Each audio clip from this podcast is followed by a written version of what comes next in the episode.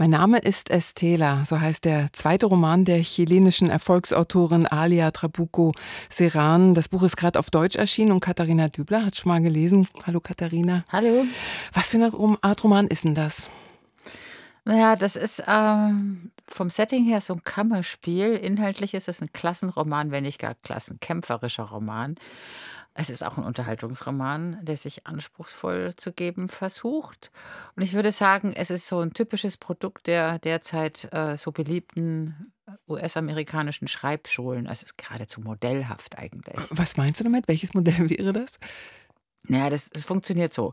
Es gibt eine Identifikationsfigur, Einmal das Setting ist sehr realistisch, die Erzählweise ist geradeaus mit einer Rahmenhandlung außenrum. Das hebt das Ganze so ein bisschen äh, in die Höhe. Der Plot ist komplett überschaubar und äh, sehr linear und steuert äh, geradewegs auf die Lösung irgendeiner Art von Geheimnis oder eines Rätsels zu. Derzeit beliebt ist auch ein Trauma, um den sich alles, um das sich alles dreht, äh, oder so ein Konflikt in der Vergangenheit und da wird das Ganze dann drumherum gruppiert und daran aufgehängt. Also das ist so das Modell, das ist erlernbar, das ist überschaubar und für Okay. Publikum ist es auch anstrengungslos lesbar. Anstrengungslos. Und wie ist das jetzt in dem Roman umgesetzt? Naja, also das, in dem Fall ist es so, die Identifikationsfigur ist Estella.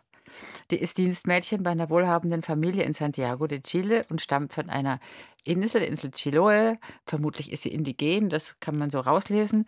Und sie ist so aufgewachsen, so ganz nah an der Natur und, und mit einer Mutter, die sehr arm ist, aber auch sehr liebevoll. Und in der Stadt ist sie jetzt ganz allein. Und die Rahmenhandlung ist, dass sie in Polizeigewahrsam sitzt und die Tochter ihrer Dienstherrin ist tot. Und da sitzt sie jetzt und spricht. Und zwar gibt es kein Gegenüber. Also das ist halt so ein Setting, was sich die Autorin ausgedacht hat, dass sie nicht weiß, ob jemand ihr zuhört, aber sie kann also dann so, einen- so einen ganz langen Monolog sprechen.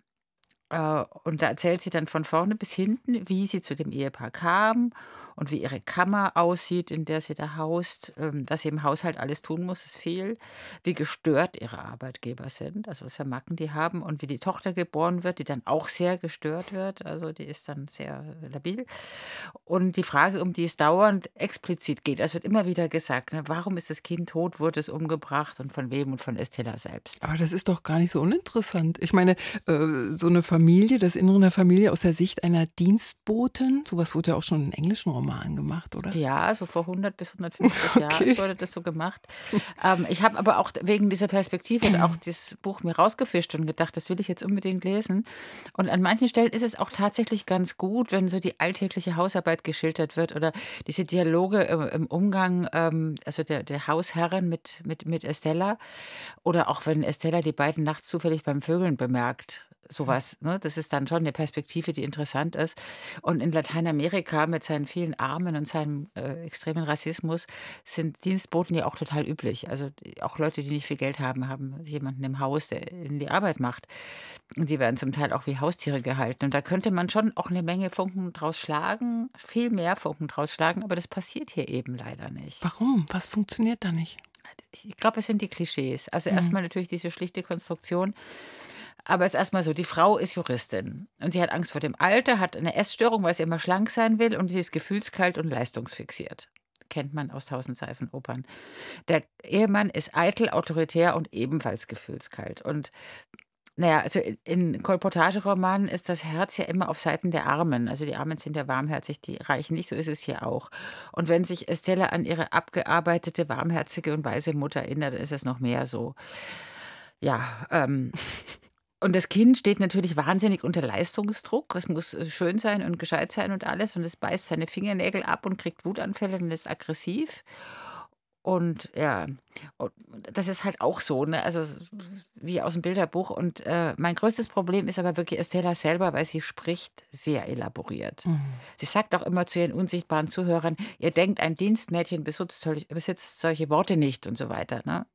Dabei wird sie aber gleichzeitig als hilflos, als gefangen in diesem Haus unter diesen Umständen und dabei äh, voller Wut geschildert, dass sie kein Ventil findet. Also so hilflos, ne? Aber ihr Reden ist ganz anders. Und dann hat sie noch einen Hund, den sie heimlich durchfüttert, ihre eigene einzige Liebe und Bezugsperson. Und ja, also sie ist gleichzeitig aber so reflektiert wie ihre Autorin, die in New York und London studiert hat. Und es soll aber eine arme India von den Inseln sein. Und da ist sowas wie Klassenbewusstsein einfach total auf den Kopf gestellt. Wie meinst du das? Na, schlicht ausgedrückt, die da oben, die Gebildeten, äh, und in Chile wie in den USA und in Großbritannien ist Bildung ja auch was sehr Teures. Die erklären denen da unten, wie Klassenbewusstsein geht, wie Klassenkampf geht. Ja, am Schluss spielt dann plötzlich der Aufstand in Chile von 2019 eine Rolle, damit man es auch wirklich kapiert. Ähm, und mich ärgert so eine Literatur, die durch und durch unecht und ausgedacht ist. Also es hätte bei dem Stoff ein richtig gutes Buch werden können, wenn die Autorin ihre Figur ernst genommen hätte und sie nicht so zu einer, zu so einer, so einer ähm, ja, zu so eine Pappkameradin des, Mhm. des Klassenbewusstseins gemacht hätte. Ich habe es wirklich auch deshalb hier Buch. vorgestellt, dieses Buch Mhm. als Warnung vor einer Literatur, die sich politisch und emanzipatorisch gibt, aber völlig blutleer ist. Also es ist wirklich schade um das Anliegen und auch schade um die Jahre in der Schreibschule. Gut zu wissen.